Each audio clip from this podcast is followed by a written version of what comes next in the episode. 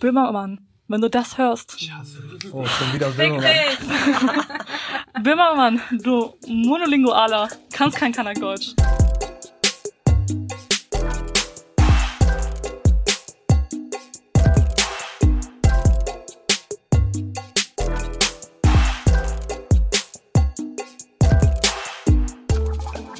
Hallo Leute, wir sind wieder da von Parallel dazu und heute sprechen wir mit euch über Mehrsprachigkeit. Dafür hört ihr erstmal das Eingangsstatement. Das Thema ähm, erschien uns wichtig und interessant, weil auf Collar zu sein, Eltern oder Elternteile aus anderen Ländern zu haben, selbst in anderen Ländern geboren zu sein oder groß geworden zu sein, halt auch oft damit verknüpft ist oder auch damit verknüpft wird, eine andere Sprache zu sprechen. Ob das tatsächlich der Fall ist, ob und wie wir andere Sprachen sprechen, was das äh, emotional für uns bedeutet, was es gesellschaftlich und politisch bedeutet, wo es schön ist und wo es auch schmerzt, darüber wollen wir heute reden. Ich würde gern wissen, wie eure Erfahrungen damit waren und sind, bi- oder multilingual aufzuwachsen, mehrere Sprachen, mehrere sogenannte Muttersprachen zu sprechen und auch wie es ist, diese Sprachen schlecht zu sprechen oder auch einfach gar nicht zu sprechen, wenn unsere Eltern sie uns nicht beigebracht haben oder halt nicht beibringen konnten und was da vielleicht auch die Gründe waren. Ich glaube, dass das Thema Sprache halt gerade in Deutschland eine Besonderheit hat, da der deutschen Mehrheitsgesellschaft und den deutschen Politik- und Kulturmachern die deutsche Sprache unglaublich wichtig ist. Also die Art und Weise, wie Menschen gedrillt werden, hier Deutsch zu lernen, wie Menschen stigmatisiert werden, wenn sie kein Deutsch sprechen oder Deutsch mit Akzent sprechen. Also Ausnahme sind der amerikanische und auch westeuropäische Akzente. Genau, wie sie stigmatisiert werden, egal wie hoch ihr Wortschatz ist, äh, stellt meiner Meinung nach eine Form des Rassismus dar. Also die Sprache ist hier definitiv ein rassifiziertes Merkmal der Differenz, der Unzugehörigkeit und der Legitimation Rassismus in diversen Facetten im Alltag und auch institutionell zu erfahren. Die deutsche Sprache stellt hier in Deutschland eine immense Zugangsbarriere dar für Bildung, Arbeit und auch Kultur. Und das ist in anderen Ländern, zum Beispiel halt in multilingualen Nationen nicht so. Aber zum Beispiel auch in London habe ich schon Menschen mit starkem indischen Akzent oder jamaikanischem Akzent Durchsagen am Bahnhof oder am, auch am Flughafen machen gehört, was hier in Deutschland echt absolut undenkbar wäre. Und äh, genau, daher soll es heute nicht nur um die persönlichen oder identitätsbezogenen, sondern auch um die politischen und sozialen Facetten von Mehrsprachigkeit oder Einsprachigkeit gehen, was es uns bringt und was mit uns macht. Also bei mir wurde äh, Mehrsprachigkeit von Anfang an problematisiert. Ich bezeichne Deutsch mittlerweile auch immer als meine Zweitsprache, um dadurch auch Irritation hervorzurufen, weil nach meinem Empfinden spreche ich Deutsch eigentlich sehr gut, spreche es äh, relativ akzentfrei, möchte damit auch immer natürlich manchmal auch Leute bewusst vor den Kopf stoßen. Aber dass ich quasi mit Türkisch aufgewachsen bin und Türkisch zuerst gesprochen habe, wurde immer direkt von Anfang an problematisiert. Ob es im Kindergarten war ich nie so lange, konnte ich nicht direkt so viel sagen, aber beispielsweise in der Schule also es wurde sanktioniert in der Schule oftmals irgendwie mit, es gab auch andere Kinder in der Klasse, die eben auch Türkisch sprachen, mit denen durfte ich nicht mal in Pausen auf dem Schulhof Türkisch sprechen, weil dann Aufsicht, die Aufsicht kam und gesagt hat, hier wird mit Deutsch gesprochen. Und in diesen Formen dann beispielsweise hatte ich für mein Empfinden damals, ich kann es natürlich als Kind nicht beurteilen, gar keine so großen Probleme irgendwie mit der deutschen Sprache, musste trotzdem nach der Schule immer regelmäßig länger da bleiben, weil explizit mit mir immer Deutsch Nachhilfe gemacht werden musste. So, die anderen Kinder sind um eins nach Hause. Ich musste meistens bis halb zwei, äh, halb drei, drei Uhr bleiben, um mit mir nochmal Deutsch zu üben.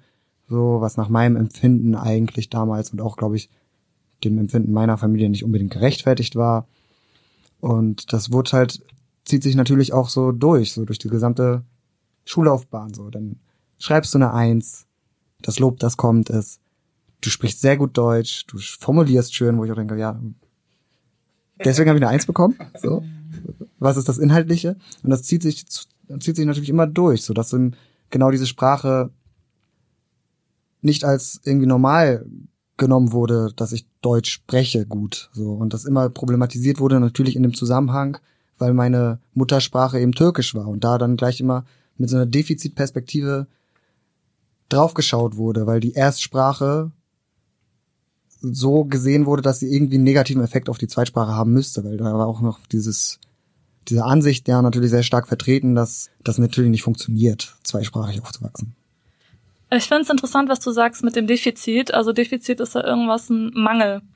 Wenn man im Internet unterwegs ist, dann sind da immer so super viele Lebensweisheiten, Sprichworte oder so ohne Quelle oder mit ständig anderer Quelle und eins davon ist immer, du hast so viele Leben, wie du Sprachen sprichst oder so. Also was so Positives und ich fand es so mega lustig. Die britischen Royals, wer heißt der William?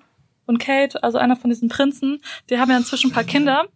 Und, ähm, und einer, eins von diesen kleinen Kindern, da war halt, äh, es ging so mega durch die britische Presse und auch durch die deutsche Presse. Wow, der kleine Prinz, Charles, Louis, ich weiß nicht. Der ist erst zwei Jahre alt und er spricht schon zwei Sprachen und es war so mega der Hype und alle waren so, what the fuck? Die allermeisten so Migrantenkinder halt auch und wo es man so sieht, dass äh, in manchen Fällen, ähm, da wird es halt so als der Mega-Gewinn gesehen, dieses Kind ist eigentlich ein Genie, die Eltern haben alles richtig gemacht, Beste. Dass es bei BPOC-Kindern, bei migrantischen Kindern halt als ein Defizit gesehen wird. Das ist ein Verlust, dass du noch eine andere Sprache als äh, Deutsch sprichst. Also ein richtiger Mangel. Ich bin als kleines Kind nach Deutschland gekommen und habe dann im Kindergarten Deutsch gelernt. Und was ich auffällig finde, ist, dass sich das bei mir, also später hatte ich auf jeden Fall das Gefühl, okay, das ist meine, meine erste Sprache ist Bosnisch. Das ist irgendwie so eine schmutzige Sprache, eine Sprache, die weniger wert ist und keiner auf dich irgendwie stolz bin oder so, oder wo es irgendwas Tolles ist, dass ich das kann. Und ich weiß auf jeden Fall, dass sich das erst mit der Zeit entwickelt hat. Weil ich kann mich an eine Geschichte erinnern, äh, da hatten meine Eltern äh, Besuch oder ein Freund von meinen Eltern und da war ich noch im Kindergarten und habe ihm ein Buch gebracht, ein Bilderbuch, was ich voll gerne vorgelesen bekommen habe. Und er hat sich dann hingesetzt und hat angefangen, mir das Buch vorzulesen, aber auf Deutsch. Und ich war so, hä? Nein, lies es richtig vor, so, weil ich, weil meine Mutter hat mir die Geschichte immer auf Bosnisch erzählt und dann später habe ich gecheckt, dieses Buch hat sie aber in Deutschland gekauft, das war einfach ein deutsches Buch und sie hat mir halt mit mir immer die Bilder angeguckt und auf Bosnisch erzählt und das war für mich die richtige Sprache, so, hä, nee, lies das, Digga, was redest du da? Lies das bitte richtig vor, so. Und ich glaube, dass man da, ähm, viele da vielleicht auch Phasen haben. Also bei mir war das so und ich glaube auch viele andere, die lernen diese andere Sprache zu Hause, äh, durchlaufen dann aber vor allem in der Schule vielleicht eine Phase, dann lernt man Deutsch und alle um dich herum sprechen Deutsch und vielleicht die anderen Kinder im Kindergarten, wo es für dich besonders interessant ist. Und dann wird es für dich irgendwann einfacher, auf Deutsch zu sprechen und voll viele fangen dann auch an zu Hause und so und es wird so voll in den Hintergrund gedrängt und ich glaube, viele kommen aber später wieder stärker zu der Sprache. Defizit kam mir auch direkt in den Sinn, als du auch das Eingangsstatement gemacht hast. Und ich würde auf jeden Fall sagen, das ist äh, rassistische Diskriminierung und institutioneller Rassismus, wenn halt von den Leuten, und man muss ja auch überlegen, die Leute, die selbst migriert sind, ähm, hierher angeworben oder was auch immer sich entscheiden herzukommen, dann abverlangt wird, irgendwie alle institutionellen ähm, Orte irgendwie selbst zu verstehen, ohne dass es halt eine Sprachmittlung gibt. Also da denke ich an Polizei, aber vor allen Dingen halt auch an so Krankenhaussituationen und äh, allein schon Ämter und der ganze, also da gibt's ja, die verweigern sich ja richtig und da wird das sozusagen als Defizit bei der Person, ähm, die gerade ihr Recht einholen will, irgendwie zum Beispiel gesundheitliche Versorgung zu bekommen, gesehen, irgendwie diese Krankenhaussprache zum Beispiel nicht zu sprechen. Und ihr kennt das bestimmt alle, die hier sitzen, die dann irgendwie als Kinder so übersetzen mussten. Auch so voll so Versicherungskram. Man ist irgendwie so acht oder so und hat dann irgendwie sozusagen versucht, das irgendwie mit Händen und Füßen oder kriegt dann schon sozusagen die Briefe oder muss halt mit in die Praxis. Und das ist mir zum Thema Defizit gerade nochmal so eingefallen, weil genau der Fehler wird bei den Leuten gesucht, so obwohl es halt eine Migrationsgesellschaft ist. Und dadurch, dass es halt auf offizieller Seite so verweigert wird, zieht das natürlich seine Kreise. Das ist auf jeden Fall, finde ich, auch ein super krasses Thema bei Mehrsprachigkeit bei Kindern. Also wie oft Kinder halt in diese DolmetscherInnen-Rolle gedrängt werden, wie selbstverständlich das gemacht wird bei so super krassen Themen. Und gerade so Kontext von Krankheit, Krankenhaus und so, wo Kinder ihren Eltern irgendwelche Diagnosen übertragen müssen, so super schwere, emotional belastende Gespräche mitmachen müssen und wo Kinder vielleicht überhaupt nicht dabei sein sollten oder es nicht wären bei einer weißen deutschen Familie, geschweige denn, dass man denen so eine krasse Verantwortung übergibt und wo Kinder quasi schon arbeiten. Das ist ja eine Form von Kinderarbeit eigentlich.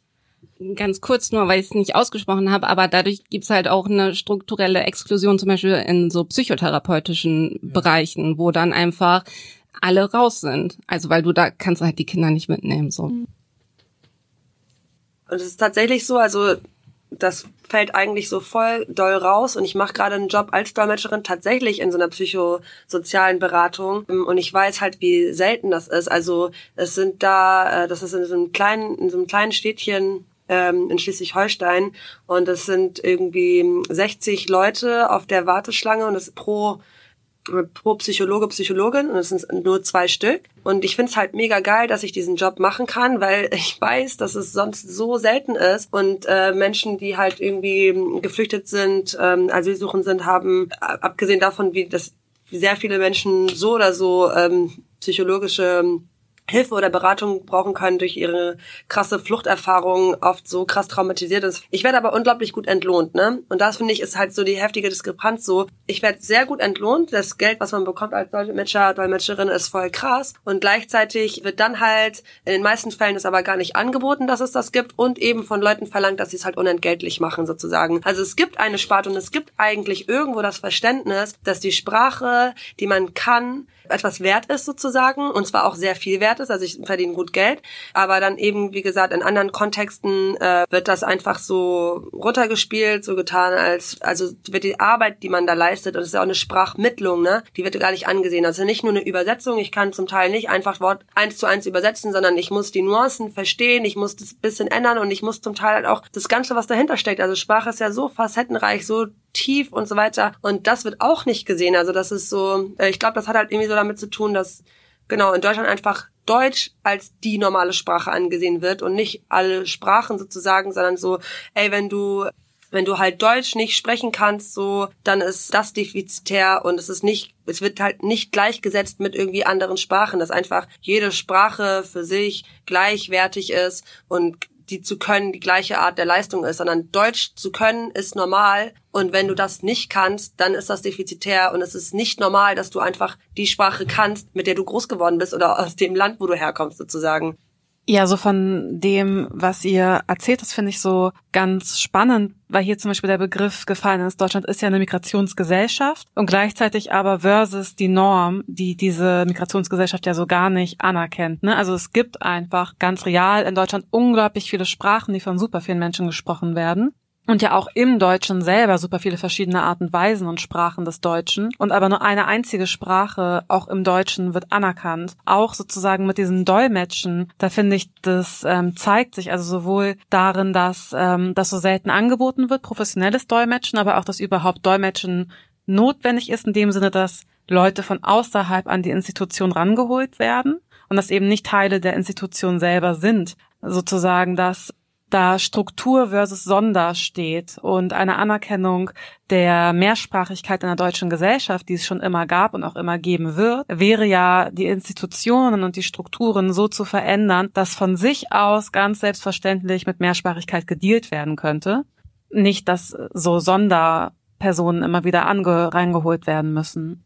Genau, also ich finde das so ähm, strukturell eigentlich für dieses Land, für diese Nation quasi wichtig und richtig, was du sagst, dass es eigentlich voll krass ist, quasi, dass nicht mit äh, Multilingualität gedealt wird innerhalb der Institution, es immer nur auf Deutsch geht und selbst, wie gesagt, so selbst Leute mit Akzent können in den Institutionen in Deutschland irgendwie gar nicht arbeiten, nicht mal das wird anerkannt. Und gleichzeitig finde ich halt, also ich habe das in der letzten Zeit schon öfter mit erlebt, dass jetzt zum Beispiel Menschen, die halt noch eine weitere Sprache sprechen, also beispielsweise eine Freundin von mir, die arbeitet in der Unterkunft für Asylsuchende und die wird ja als Projektleiterin und jetzt soll sie halt Projekte machen, explizit mit ähm, arabisch sprechen, äh, sprechenden Menschen, weil sie selber Arabisch spricht. Aber sie wird quasi nicht extra dafür entlohnt, dass sie diese, es ist mehr Arbeit und es ist eine andere Art von Arbeit, als einfach nur so ein Projekt zu machen und dann sich einen Dolmetscher oder eine Dolmetscherin ranzuholen, die dann halt die Übersetzungsarbeit macht. Und das wird ja sonst sozusagen so gedealt und ich finde es da halt schwierig, wie kriegt man diesen Switch hin? Leute halt nicht jetzt, weil der Bedarf quasi da ist und weil die keinen Bock haben, Kohle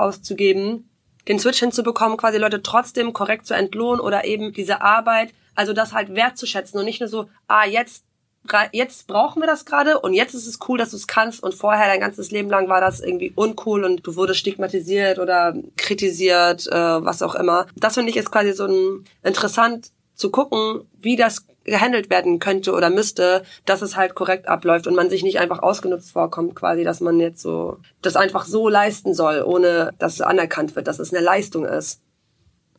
Da muss ich auch gerade dran denken, wenn es auch nicht um Institutionen geht, wie oft ich plötzlich von Leuten, von denen ich ewig nichts gehört habe, Nachrichten bekommen habe, die wissen, dass ich Türkisch spreche, so beispielsweise aus dem Politkontext, hey, hier kannst du das mal schnell übersetzen. Denke, sonst ja. hast du nichts mit mir zu tun und jetzt auf einmal willst du plötzlich, dass ich unentgeltlich so plötzlich meine Zeit da opfere und für dich irgendwie so einen Absatz übersetze, so obwohl wir nichts miteinander zu tun haben. Da muss ich auch gerade dran denken, weil das ist halt für mich auch keine Art der Wertschätzung dessen eben. Und auch keine Wertschätzung der Sprache, finde ich, weil dann ist mir offensichtlich mit einer, also nichts gegen dein Türkisch, es ist bestimmt so, aber dass man für solche Sprachen oft auch einfach nur irgendeine Übersetzung nimmt. Keiner weiß, ob das stimmt von irgendjemand, der das halt einfach zu Hause gelernt hat, aber es geht jetzt um den Politkontext. Ich weiß nicht, nicht jeder von uns redet die ganze Zeit zu Hause mit seinen Eltern über äh, politische Themen oder wie auch immer, über genau die politischen Themen, über genau die Formulierung. Ich hätte das jetzt auf jeden Fall nicht äh, in petto quasi. Trotzdem kriegt man solche Anfragen. Das heißt, es soll eigentlich irgendwie nur irgendwie da sein, dass man sagt, wir haben eine Übersetzung in der und der Sprache, anstelle, dass man eine professionelle Person dafür nimmt. So wie ihr das jetzt beschreibt, dass Deutsch in Deutschland so eine Absolutheit hat. Es soll eigentlich auch nichts anderes außer Deutsch geben. Wenn du, es ist besser, nur Deutsch zu sprechen als noch Deutsch und eine andere Sprache. Inwiefern es da auch so Anpassungsdruck gibt.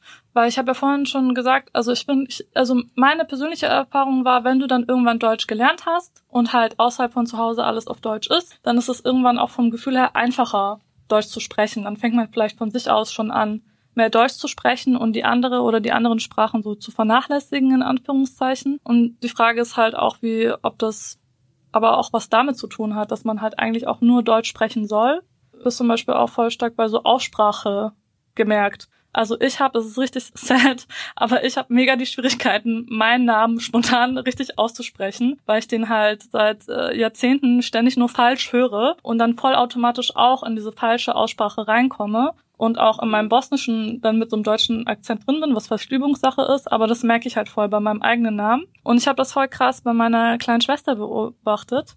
Die hatten R in ihrem Namen, was man natürlich normalerweise rollen würde und ähm, was auch wichtig für den Namen ist. Und ich weiß noch, genauso wie ich im Kindergarten so das Gefühl hatte, hä, nee, lies es mir richtig vor. Als die so richtig klein war und Leute haben ihren Namen falsch gesagt, hat sie die immer korrigiert.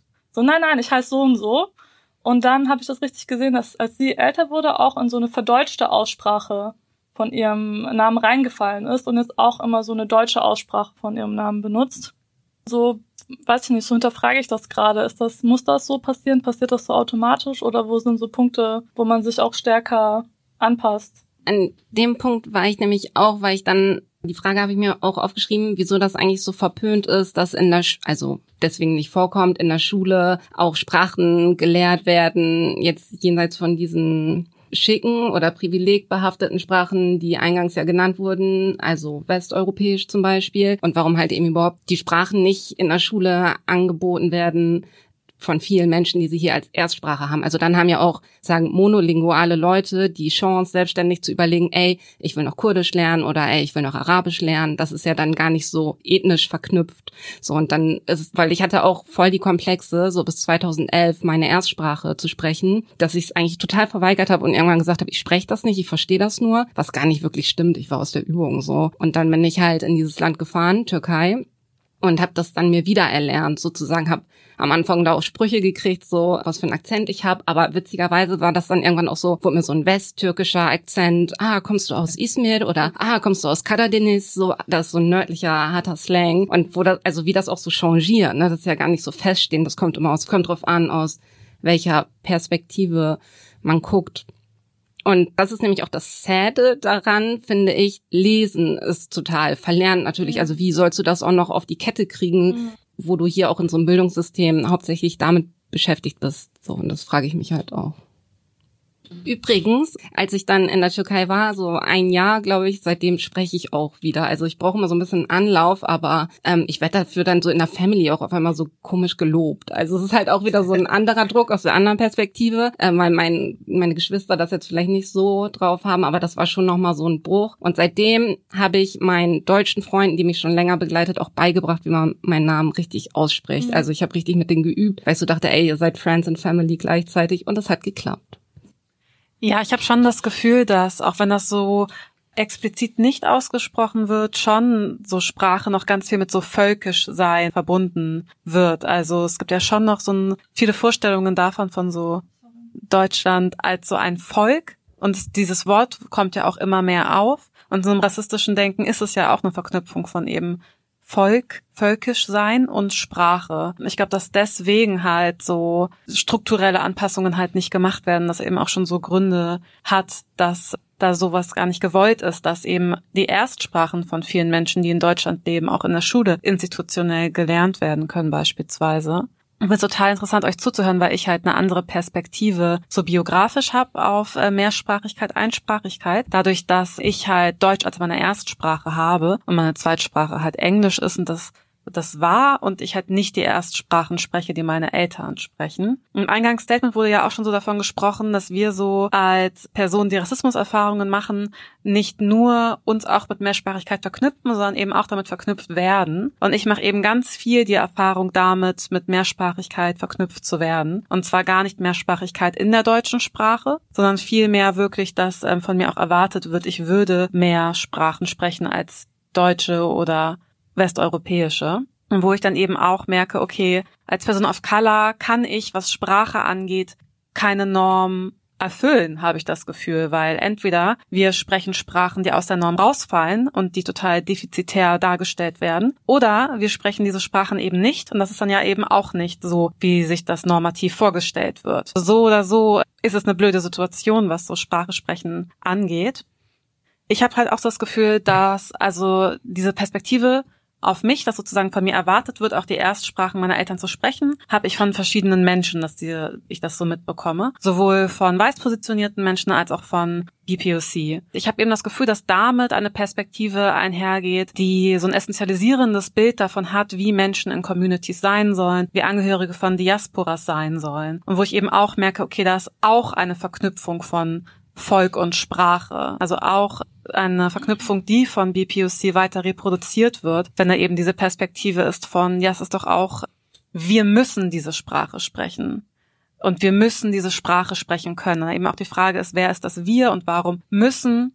Und ich da auch sehr häufig die Erfahrung mache, dass ich so Fremdzuschreibungen bekomme wie deine Sprachen wieso sprichst du denn deine Sprachen nicht? Also wo es dann nicht die Möglichkeit gibt, selber für mich festzulegen, was meine Sprachen sind. Und wo ich dann auch merke, dass Sprache auch in Communities genutzt wird als ein Differenzmarker, um Zugehörigkeit festzulegen oder nicht. Also nicht nur in der deutschen Mehrheitsgesellschaft, wird Sprache genutzt, um eben zu sagen, die gehören dazu und die gehören nicht dazu, weil Deutsch dann eben auch mit der deutschen Sprache verknüpft wird, sondern eben auch, dass verschiedene Sprachen mit verschiedenen Zugehörigkeiten zu verschiedenen Communities verknüpft werden und ich das sehr schwierig finde.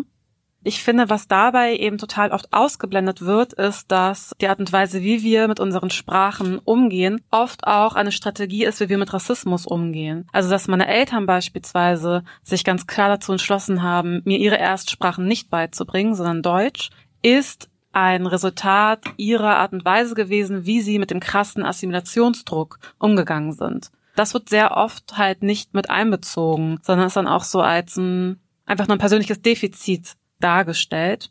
Ich denke, dass es viel besser wäre zu thematisieren, auch inwiefern immer noch so Perspektiven auf Assimilation total dominant sind, wenn es um Sprache geht und was das eben mit uns macht als Menschen, die Sprachen sprechen. Und was für mich halt dann eher so eine Perspektive ist, ist so meine Mehrsprachigkeit im Deutschen. Also so, ich denke mir immer, gut, ich kanakisiere dann halt die deutsche Sprache und führe auch so meine politischen Kämpfe dann in der deutschen Sprache und bin so ganz froh darüber, über mehrere deutsche Sprachen zu verfügen. Halt so eher Slang, so die Art und Weise, wie ich mit meiner Mutter spreche, die Art und Weise, wie ich in der Uni spreche. So, und das ist dann so eine Ressource. Ja, das ist auf jeden Fall krass mit dem Assimilationszwang. Ich habe das Gefühl, dass es besonders viele Leute in unserer Generation äh, trifft. Ich sag mal, ich gucke in den Raum Ende 80er bis Mitte 90er. Also da kannte ich auf jeden Fall viele Leute, wo beide Eltern eine gemeinsame Erstsprache haben, die halt nicht Deutsch ist und es aber nicht an ihre Kinder weitergegeben haben, weil es damals so richtig so eine Panik gab und so viel Druck auf die Eltern und wie gesagt, wo es richtig ein Verbrechen ist, wenn du deinem Kind eine andere Sprache als Deutsch beibringst und ähm, wo das vielen auf jeden Fall auch schwer fällt. Und das ist auf jeden Fall ganz, ganz wichtig, so Kanak-Sprech, Kanakige Sprechen, Kanak-Deutsch, so many variations. Kanak Talk, ich könnte ewig weitermachen. Das wird oft als Slang bezeichnet. Ich glaube nicht, dass das ein Slang ist. Ich glaube, dass das ein deutscher Dialekt ist. Und sehr oft wird, Oh ja. äh, gehen Leute davon Nice. aus, nice, nice, yes, props. ähm, weil super oft, und ich hatte das letzte erst so ein Gespräch, ich war richtig überrascht, wo ich jemandem auch erklären musste, dass Kanak-Deutsch nicht falsches Deutsch ist. Leute denken voll oft, Kanak-Sprache ist einfach falsches Deutsch. Und das merkt man auch, wenn Leute das parodieren. Böhmermann, wenn du das hörst. Oh, schon wieder Böhmermann. dich! Böhmermann, du Monolingualer, kannst kein Kanak-Deutsch. Face it. Naja, das ist nur so eins von vielen Beispielen, wo Leute einfach davon ausgehen, man kann einfach irgendwas labern und irgendwie eine Walla oder ein Alter dazwischen schieben und dann ist das Kanak-Deutsch. Das ist überhaupt nicht so. Es ist ein eigenständiger Dialekt, der absolut Regeln hat. Also wo man nicht einfach irgendwas aneinander rein hat, hat eigene Regeln, eigene Grammatik, ist genauso wie alle anderen Sprachen und Dialekte im Fluss, hat eine Geschichte, entwickelt sich auch wohin. Ja, das finde ich sehr wichtig und das ist auch ähm, eine Sprache von mir, die ich sehr, sehr gerne mag und die auch viel transportiert, also genauso wie meine Erstsprache. Ich finde es voll krass, also Sprache ist ja eh was super Faszinierendes. Ich glaube, alle Menschen fühlen was bei Sprache, egal wie viele Sprachen sprechen. Es transportiert so viel an Emotionen und ich finde es auch interessant, wie Sprache auch dafür sorgt, welche Dinge wir sehen können, was wir wahrnehmen können. In manchen Sprachen, wenn es einfach für bestimmte Dinge kein Wort gibt, Leute nehmen das nicht wahr und das finde ich total lustig und deswegen finde ich meine äh, Mehrsprachigkeit auch super bereichernd und ich merke auch voll, wie manche Situationen nur mit manchen Sprachen funktionieren. Also manche Emotionen auf jeden Fall, auch bei Kanak Talk, also dass ich das voll brauche, um mit meinen Freunden zum Beispiel zu connecten. Da sind einfach andere Emotionen drauf. Wenn ich die ganze Zeit jetzt Hochdeutsch mit denen sprechen würde, das wäre ich weiß nicht, ich könnte meine Gefühle und meine Gedanken gar nicht so kommunizieren, wenn ich in dieser Sprache nicht sprechen dürfte. Und mir fällt das so mega krass auf, zum Beispiel bei Bosnisch, bei Kleinkindern und kleinen Tieren. Mit denen kann ich nur auf Bosnisch sprechen. Ich weiß nicht, was ich auf Deutsch mit denen labern soll. Wenn mir jemand so ein Baby hält, so kurz zum Halten, und wenn die Leute halt ähm, nicht Bosnisch sprechen und am besten auch noch weiße Deutsche sind, dann habe ich immer das Bild, ich so langsam mit denen das, den Rücken zuzudrehen, damit ich in Ruhe mit dem Baby sprechen kann und die nicht denken, dass ich weird bin. Weil auf Deutsch, also das, so auf Bosnisch, also ich sprudel da sofort so, mal Draga, Weber, Mama, Mashallah, ma, ich lebe, Weber, und dann so, nur noch so, njam, njam, njam, wie ich das Baby aufesse. und es kommt so sofort raus, und auf Deutsch bin ich so, ähm, Gucci, Gucci Goose, I don't know what to do, so. Ja, das finde ich super spannend, dass in manchen, weil ich würde auch sagen, Deutsch ist meine dominante Sprache. Deutsch ist nicht meine erste Sprache, aber ist auf jeden Fall meine dominante Sprache, hat sich zu meiner Hauptsprache entwickelt, mit der und noch Unterstufung von Kanak-Deutsch. Aber in manchen Situationen funktioniert Deutsch überhaupt nicht für mich und das finde ich voll spannend. Was du sagst, diese Emotionen, die eben mit dieser kanakischen Sprache verbunden werden, ist für mich auch irgendwie so ein Bestandteil von Safer Spaces. Einfach in den Oh ja. Räumen, in denen ich so sprechen kann, die sind für mich Safer Spaces oftmals. Und darüber definiert sich auch super viel. Darüber wird super viel transportiert einfach auch. Ist bei mir auch so, dass ich die Sprache, also meine Mutter ist halt, meine Mutter ist weiß, mein Vater nicht so, mein Vater kommt aus Bangladesch und ich habe die, die Sprache leider nicht gelernt. Ob das auch an dem Druck lag, warum er das dann nicht mit uns fortgeführt hat zu reden oder andere Sachen, kann ich gerade nicht genau sagen so. Ich kann nur sagen, dass durch halt, ne, das, was mir zugeschrieben wird oder so weiter, dass halt schon eine starke Sehnsucht in mir drin ist, diese Sprache irgendwie zu können oder irgendwie eine andere andere irgendwie mit meinem Aussehen verknüpfte Sprache zu können, so ne, weil man mich, das halt habe ich gemerkt, das ist so ein krasses krasses Ding von Identifikation auch bei mir so, ne, dass ich halt merke, so okay, ich kann die Sprache nicht und bei mir ist auch oft so, dass das, so wie ich halt aussehe, nicht damit verbunden wird, wo mein Vater herkommt und auch erst recht nicht als weiß gilt so. Und ich deswegen auch immer dann, als ich jugendlich war und so, ich habe gemerkt, so ich hätte so gerne auch, ich hätte so gerne irgendwie Türkisch auch gesprochen oder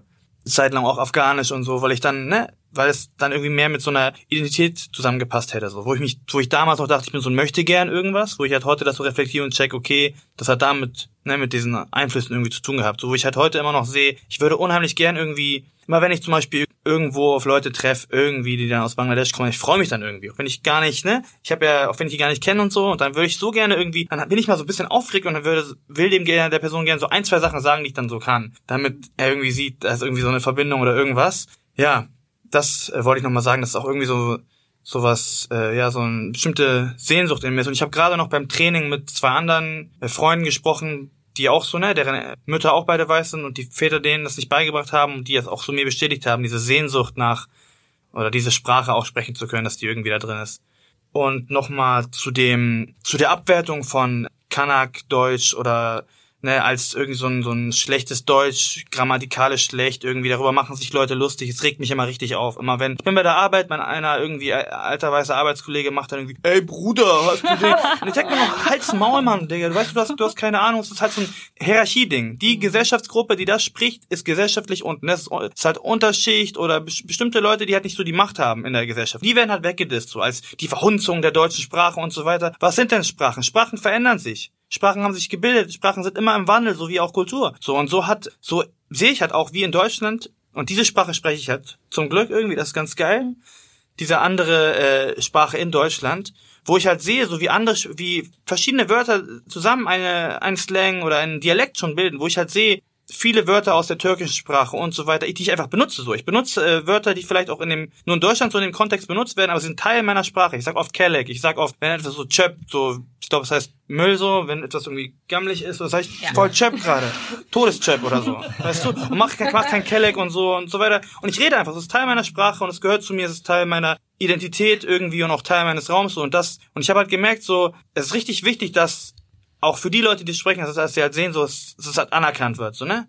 Weil das halt immer so ein, so ein, das hängt alles miteinander zusammen. Das Bashing von dieser Gruppe in der Gesellschaft hängt auch damit zusammen, dass die Sprache, die sie sprechen, als irgendwie die minderwertige Verhunzung der tollen deutschen Sprache gemacht wird, so. Die Chöp-Sprache. Die Chöp-Sprache, genau. Aber im Gegensatz dazu ist es halt eine, eine, ein Dialekt mit eigenen Gefühlen und so weiter. Mit eigenen Fremdworten, Turktismen, dies, das. Voll, voll, mit Turktismen so. Weißt du, und bei, und bei die anders als bei Anglizismen dann halt so nicht so cool sind auf einmal, aber bei cool ist es ja jetzt. Oder? Ja, cool, ne? Ja, nochmal cool, cool. Genau der Punkt ja auch. Ne? Ja. Ne? Ich meine, was du ja sagst, wenn Leute dann plötzlich weiße Leute vor mir stehen und plötzlich Tschüss sagen oder sonst ja. was, ich, das, das zieht sich in mir dann immer zusammen. Ja. Weil das manchmal auch so die, auch die falsche Bedeutung, oder man hat das Gefühl, so ist es einfach nicht real. Und da merke ich halt auch so, das liegt auch bisschen so, wenn weiße Leute so Tschüss oder die Sprache benutzen, kommt es ganz, woher kommen sie und was, weil ich, ich kenne auch Leute so zum Beispiel von Nachbarviertel von mir aus Bahnfeld, die sind halt nur mit Kennex groß geworden, so kommen aus der Hut und die benutzen diese Sprache, so wie ich. Die verwenden die Sprache und die verstehen auch die Sprache so, ne? So, aber andere Leute, die dann irgendwie, wo ich dann irgendwie höre im Training oder so, sagen dann Mashallah und so und denken, sie können das, sagen diese Wörter in völlig falschen Situationen, sagen Inshallah. Wenn, Digga. Genau, die verstehen nicht, wann, wann, was ist und so, kommen auch nicht aus diesem Hintergrund so, wo ich halt merke, äh, das fuckt mich halt immer richtig ab. Wenn die Leute irgendwie das irgendwie so benutzen, mhm. aneignen und gar nichts damit zu tun haben eigentlich, so, ne?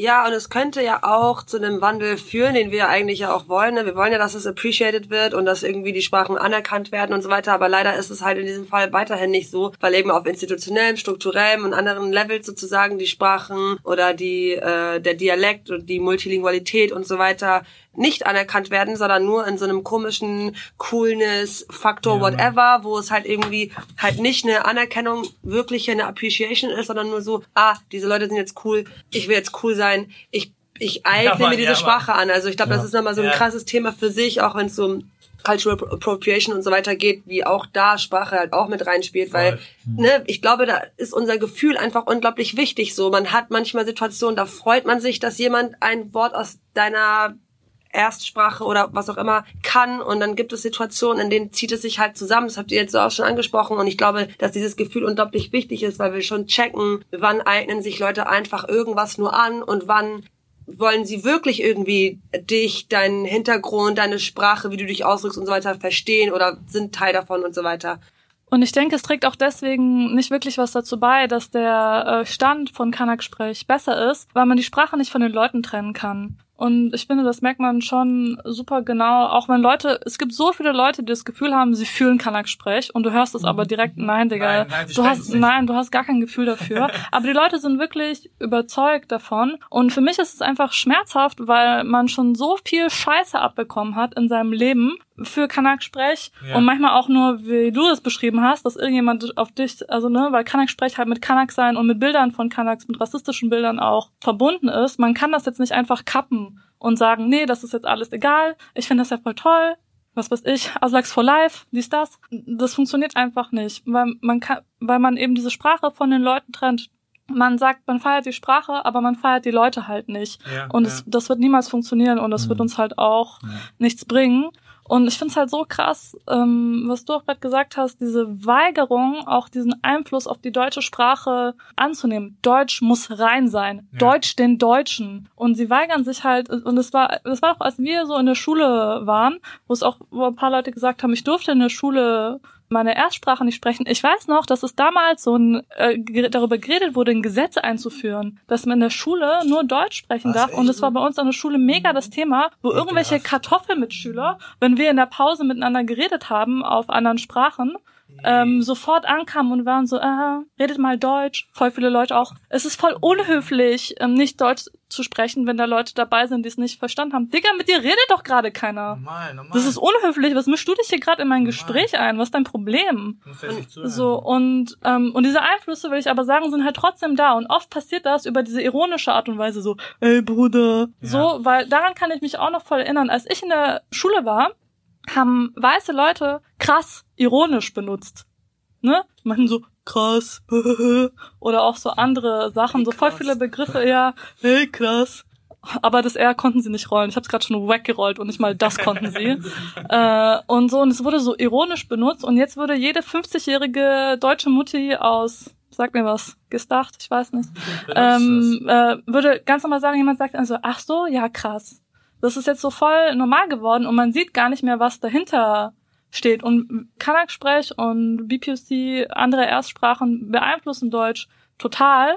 Und es gibt aber eine totale, ähm, auf der einen Seite wird sich so mega dagegen gestemmt und es wird auch einfach nicht anerkannt. Wieder, also BPOC beeinflussen ja jeden Aspekt der deutschen Gesellschaft positiv, tragen total viel dazu bei und es ist nur eine der vielen Arten, wo das halt nicht gesehen wird. Und ich glaube auch, dass das jetzt mit den Begriffen wie Tschüss oder so, dass das damit auch passieren kann, dass das irgendwann so wirklich so einfach Teil von Deutsch ist und man das gar nicht mehr merkt, dass das eigentlich äh, aus einer anderen Richtung reingekommen ist. Aber ich glaube auch nicht, dass es da wahrgenommen und geschätzt wird. Ja, auf jeden Fall, ich muss mich dazu noch ganz kurz ein. Ich, sag, ich weiß nicht mehr, welcher Rapper das mal war, aber er meinte in seinem Text so, ja, jetzt wollen eure Kinder wie wir sprechen, so, ne? Jetzt feiern das so. Das ist eben, die- das ist eben die Sache. Es gibt einen enormen Einfluss, so, es prägt voll viel geil, aber, ne, es gibt kein, keine Liebe dafür, für die Leute. Ja, und ich glaube halt, was ein riesiges Problem an der ganzen Sache ist, ist eben auch, warum Leute so sprechen wollen. Wie ja schon gesagt wurde, weil es cool wirkt. Aber was genau ist eben das, was mit der Coolness verknüpft wird. Das sind ja schon Bilder von Gefährlichkeit, von Kriminalität, von Gewalt. Ja. Und das wird halt weiterhin sozusagen dann ja auch verknüpft mit den Menschen, die diese Sprachen sprechen. Also werden halt weiterhin diese Bilder so aufrechterhalten. Und Coolness bedeutet ja auch eben nicht Professionalität. Bedeutet nicht etwas zu wissen. Also da, da bleibt diese Verknüpfung eben Nee, auch, genau. dieser Widerspruch Genau, genau, zwischen, das ist dann eben nicht professionell, wenn ich Tschüss sage oder so. Ja, auch eben so, was gerade so gesagt wurde, dass ja eigentlich super viele Menschen so deutsche Sprachen krass beeinflussen, dass viele ja eben auch nicht checken, dass so Grammatik immer ein normatives Konstrukt ist. Normal. Also auch Grammatikregeln, Rechtschreibung. Artikel. Es ist immer anders als so, wie es gelebt wird. Und eigentlich gibt es keine zwei Menschen, die die gleiche deutsche Sprache sprechen. So, und das wird einfach, äh, finde ich, sehr wenig hinterfragt, dass es eben nicht normal im Sinne von naturwüchsig oder wie auch immer ist, dass es sowas gibt wie Grammatikregeln oder Rechtschreibungen und die so krass normativ auch rübergebracht werden, dass du in der Schule institutionell dafür bestraft wirst, wenn du dich nicht daran hältst und so. Das ist überhaupt keine Selbstverständlichkeit und Kommunikation muss nicht so verlaufen und wird aber oft so behandelt. Ich habe so bei deinen Erzählungen gerade, äh, die haben mich so voll daran erinnert, wie ich so Phasen hatte, um dann eben doch, also wie so mein Verhältnis ist zu den Erstsprachen meiner Eltern, weil es ist konstant Thema, ne? Es ist konstant Thema von der Mehrheitsgesellschaft, konstant Thema von anderen BPOC. Ja, es gibt so. keine Möglichkeit, sich nicht darüber Gedanken zu machen, wie das Verhältnis zwischen mir und den Erstsprachen meiner Eltern ist. Super lange war es halt so, dass ähm, so die primären Erfahrungen, die ich gemacht habe, war, dass weiße Menschen zu mir gesagt haben, finde ich richtig, richtig gut, dass deine Eltern dir die Erstsprachen nicht beigebracht haben. So soll es sein. Scheiße. Wenigstens schämen sie sich. solche Kommentare zu bringen. Unglaublich. Ähm, und aber auch ich tatsächlich selber eine Ablehnung hatte gegenüber diesen Sprachen, wo ich halt auch merke, wie krass ich diesen Rassismus selbst internalisiert habe. Für Jo. mich waren das grobe Sprachen, sie klangen für mich gewaltvoll, ne? Also alles so diese rassistischen Bilder, die es so gesellschaftlich von diesen Sprachen gibt, die hatte ich in mir auch. Also da wieder so wie wirksam Rassismus ist. Vor allem aber auch, weil ich wusste, okay, es macht es mir gerade einfacher, auch diese Sprachen sozusagen nicht zu sprechen, im Sinne von, ich werde dafür gelobt, das nicht zu tun. Also ich bekomme so symbolische Anerkennung dafür. Ja. Und das fand ich ziemlich krass und es hat tatsächlich so lange gedauert, bis ich mich mit Rassismus auseinandergesetzt habe und das reflektieren konnte, dass ich irgendwie ein warmes, liebevolles Gefühl zu diesen Sprachen entwickeln konnte, die eigentlich biografisch ein richtig fester Teil meines Lebens sind.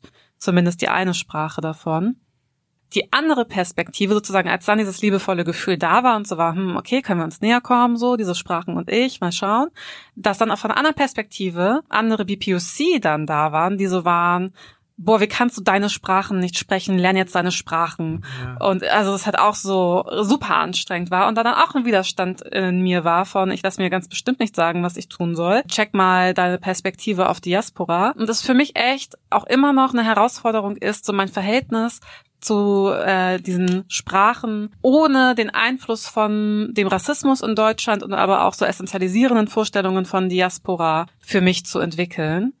Ja, ich aber auch so merke, also auch wo du so meintest, diese Verbindung schaffen, dass du dich so freu, freuen würdest, mehr sprechen zu können, so Ja. Verbindung zu schaffen, das habe ich auch auf jeden Fall, dass ich mir so denke, wenn ich jetzt zum Beispiel Arabisch sprechen könnte, Ja. könnte ich mich mit Millionen Menschen mehr unterhalten, als ich es jetzt kann. Und vor allem, ich hätte viel mehr Zugang zu Wissen, das ich jetzt nicht habe. Zum Beispiel an Büchern, die es in arabischen Hochschulen gibt, die nicht auf Deutsch und auf Englisch übersetzt wurden.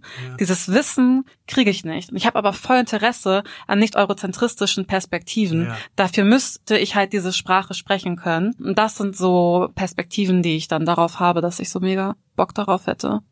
Was du gerade am Anfang noch gesagt hast, noch kurz zu Kanak-Sprech, wo du meintest, dass ähm, ja, das ist dann cool, aber halt nicht professionell oder irgendwas. Ähm, dass es halt auch nochmal zeigt, warum das halt Appropriation ist, wenn weiße Menschen das machen, weil die Frage ist auch, wer kann sich das rausnehmen, ne? Wer kann so einen Spruch zwischendurch droppen im Büro und ist dann irgendwie cool oder lustig und bei wem vertieft das nur so rassistische Bilder, die man eh schon über die Person hat. Und ich finde es auch interessant, ähm, was du gesagt hast, dass du das Gefühl hast, also dieses Bild, ne, ich habe auch für mich war es irgendwie auf jeden Fall meine Erstsprache eine minderwertige Sprache, wo ich auch das wo ich voll interessant fand, was Leute zu dir über deine Eltern sagen, ne, man hat richtig die Erwartung, man muss sich schämen.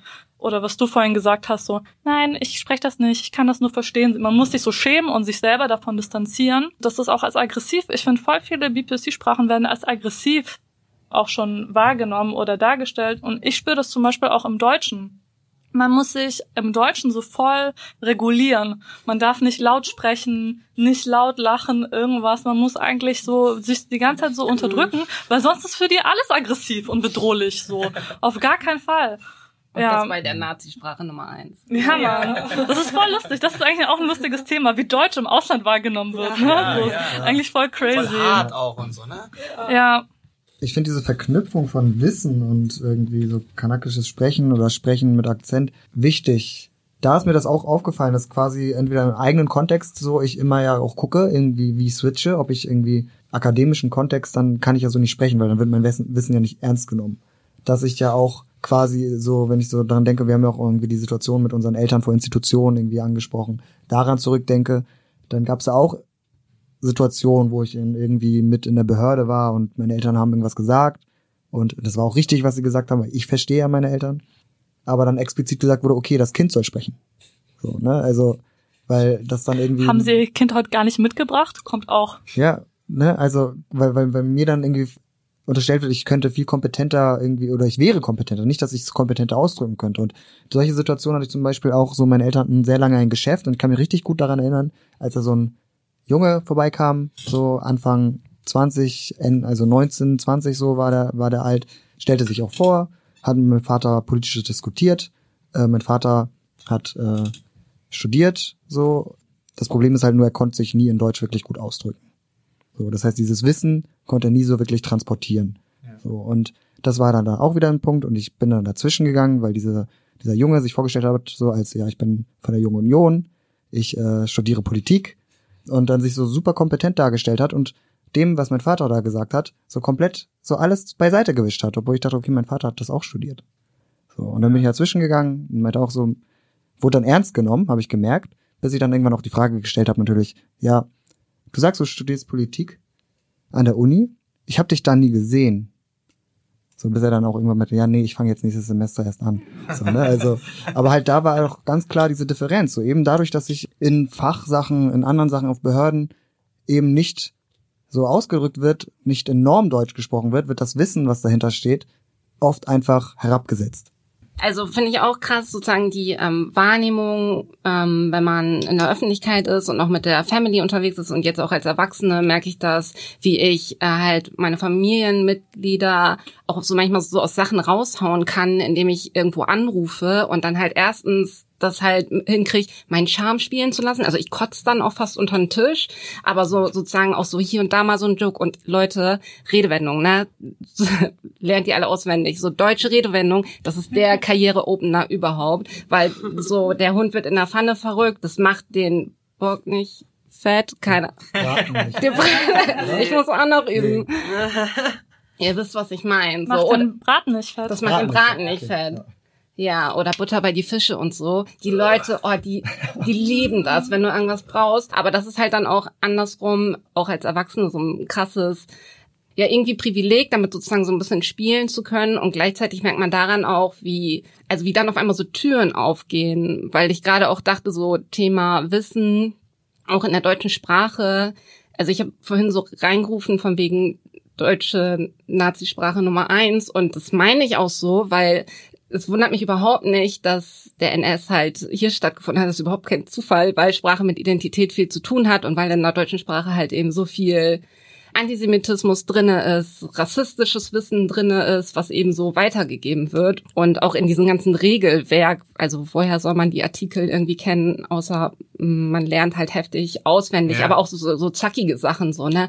Zack, zack oder sofort oder sowas. Ähm, das finde ich halt überhaupt kein Wunder und deswegen auch so, das meinte ich zu wissen, tatsächlich so ein Anti-Wissen, also so ein schädliches Wissen auch in der deutschen Sprache eigentlich drin ist, mal weg von dem äh, nicht deutsche Sprache, die in Migrationsgesellschaft gesprochen werden, werden irgendwie so die äh, Gewalttätigen oder Kriminellen oder Menschenverachtenden. So. Persische Sprache, die ich spreche oder meine Eltern sprechen, wird äh, witzigerweise als ich glaube eine der einzige vielleicht der kanakischen Sprachen sozusagen als voll schön und blumig und mhm. oh, das hört sich ja an wie Französisch yeah. und ihr singt ja schon fast und so. Also das ist so ein, äh, aber auch Iraner allgemein werden ja auch oft, wenn es dann rausgefunden wird, dass es Iraner sind, die werden wir dann eher immer auch Perser genannt, dann auch manchmal eh anders wahrgenommen, weil so äh, unterstellt wird, es werden oder keine Ahnung immer nur es sind Studenten und oh der Schah und seine Frau und die sahen ja so waren ja so toll und die Klamotten und dann geht es irgendwie so um Königshäuser und so weiter. Also manchmal eh eine andere Wahrnehmung. Deshalb ich kenne das bei mir nicht mit dieser Verroten, aber witzigerweise auch manchmal lustig. Leute denken ähm, gehen ja davon aus, es gibt gar kein Iranisch oder Farsi, sondern wir sprechen auch Arabisch. Und äh, es wird immer so total verwundert, wie, das ist eine eigene Sprache, aber das ist ja, ich hatte das gerade vorgestern, aber das ist ja sehr ähnlich wie Arabisch. Ich so, nein, das hat überhaupt gar nichts miteinander zu tun.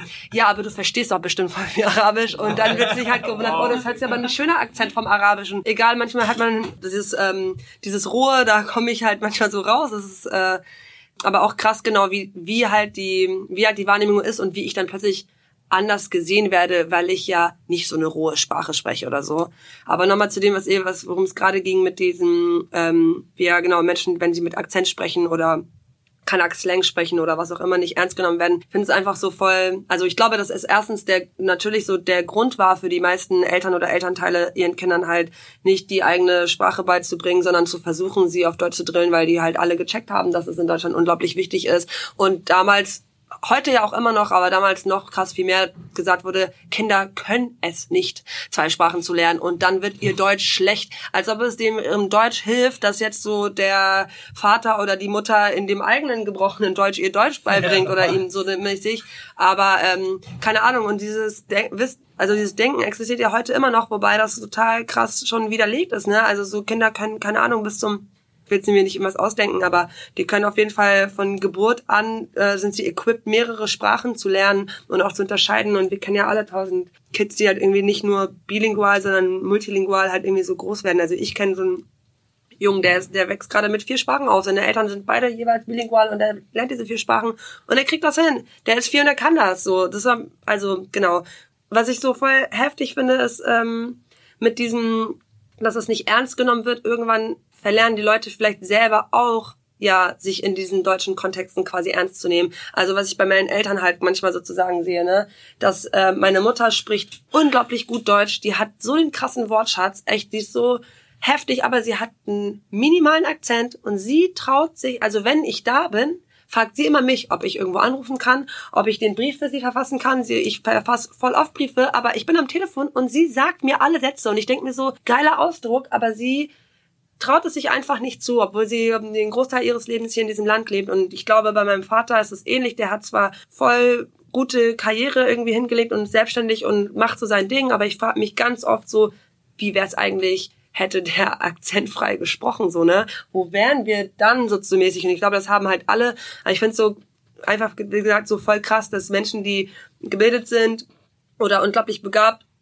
auch, also auch die und nicht nur die, wo es halt nicht so ist, sich nicht mehr trauen, in dieser Gesellschaft quasi bestimmt an bestimmte Orte zu gehen, bestimmte Sachen zu fragen, weil sie vielleicht ist es irgendwie so, dass man keinen Bock auf darauf hat, abgelehnt zu werden oder die Art und Weise, ne, also dieses rassistische, wie dann mit einem umgegangen wird, wenn man so und so angesprochen wird oder wenn man mit Menschen so spricht, das fand ich immer, das finde ich immer sehr traurig. Also ich versuche meine Mutter immer voll zu pushen, zu sagen, mach das doch selber. Nicht, weil ich keinen Bock habe, das für dich zu machen, sondern weil du es einfach kannst. Oder meine Mutter ist so, genau im iranischen Kontext sind die Sprachfreaks echt, ähm, genau, macht so, keine Ahnung, politische und wirtschaftliche Arbeit und so weiter. Und ich habe sie voll oft gefragt, ey, hast du nicht Bock, dass in, Do also für in Deutschland auf Deutsch auch diese Sachen, die du, über die du, mit denen du arbeitest oder über die du forschst und so weiter, hier zum Beispiel in der Uni oder in welchen anderen Kontexten Vorträge zu halten. Und sie will das nicht. Aufgrund der Sprache. Das finde ich halt so voll krass. Also so Deutschland ist da so beschränkt, dass meine Mutter, obwohl quasi hier mit ihrem ganzen Kram, den sie sonst macht, hier aber nicht ankommt, weil sie nur wegen dieser Sprachbarriere, und das ist noch nicht meine Barriere, sie kann die Sprache, ne, aber weil sie wegen diesen Akzent-Ding ähm, sich hier halt nicht wohlfühlt. Also es ist einfach so ein Wohlfühlding und das ist, ähm, ich glaube, das kennen halt alle Menschen, die das betrifft, sozusagen, wie sehr dich das eben beschneidet, dir Zugang verwehrt, dein Leben ähm, einfach so voll beschränkt in vielen Hinsichten sozusagen. Einfach nicht mal, dass du dich nicht ausdrücken kannst, sondern du kannst dich ausdrücken, aber du hast halt einen Slang. So. Oder du rollst das R. Und da sind so viele monolinguale weiße Menschen so krass arrogant, weil für sie Deutsch das Maß aller Dinge, Dinge ist und dann kommt schöne Redewendung, Butter bei die Fische, Maß aller Dinge. ähm, und äh, weil und dann kommt jemand, der Deutsch spricht, aber eben mit einem Akzent oder was weiß ich, der die das nicht immer so nach Duden macht oder so. Und die Leute fühlen sich überlegen, wo ich mir denke so, hä, Digga, der spricht eine ganze andere, komplette Sprache noch dazu. Verstehst du das? Der kann mehr Sprache als du. Und für, die fühlen sich aber überlegen und haben das Gefühl, du kannst weniger als die. Und das ist halt voll der Bullshit. Und äh, keine Ahnung, mit Mehrsprachigkeit sind halt so viele Skills verbunden. Und auch hier in der Runde haben schon mehrere Leute darüber geredet, dass sie switchen. Dass sie zwischen Sprachen hin und her gleiten, also super smooth in verschiedenen Situationen, in verschiedenen Kontexten und äh, dafür gibt's ja auch einen Begriff im Englischen, der heißt Code Switching. Und das ist ein zusätzlicher Skill. Das ist auch was, was als Selbstverständlichkeit gesehen wird, auch von uns selbst oft als Selbstverständlichkeit gesehen wird. Aber super smooth von verschiedenen Sprachen, ob das jetzt Kanakdeutsch oder eine andere Sprache ist, das, ist ein mega der Skill. Da finde ich es auch so, und da finde ich es auch krass, was du gesagt hast mit den Redewendungen zum Beispiel, wo ich gemeint habe, so viele Leute denken, sie fühlen Kanakdeutsch, tun es aber überhaupt nicht oder checken überhaupt nicht, dass es da irgendwelche Regeln gibt oder so. Aber wir sprechen ja, voll viele von uns sprechen ja perfektes weißes Deutsch, perfektes Hochdeutsch. Ne? Also wir. Exakt. Genau, also das ist ja auch eine Form von Passing sein, von White Passing sein, als weiß durchgehend irgendwo anzurufen zu können. Und ich könnte jetzt sagen, Ibims die Andrea und ich würde damit durchkommen, so. Ja, und andersrum würde das halt nie funktionieren. So, nee. das ist halt mein heftiger Skill. So, dass wir können es, sie können es andersrum nicht.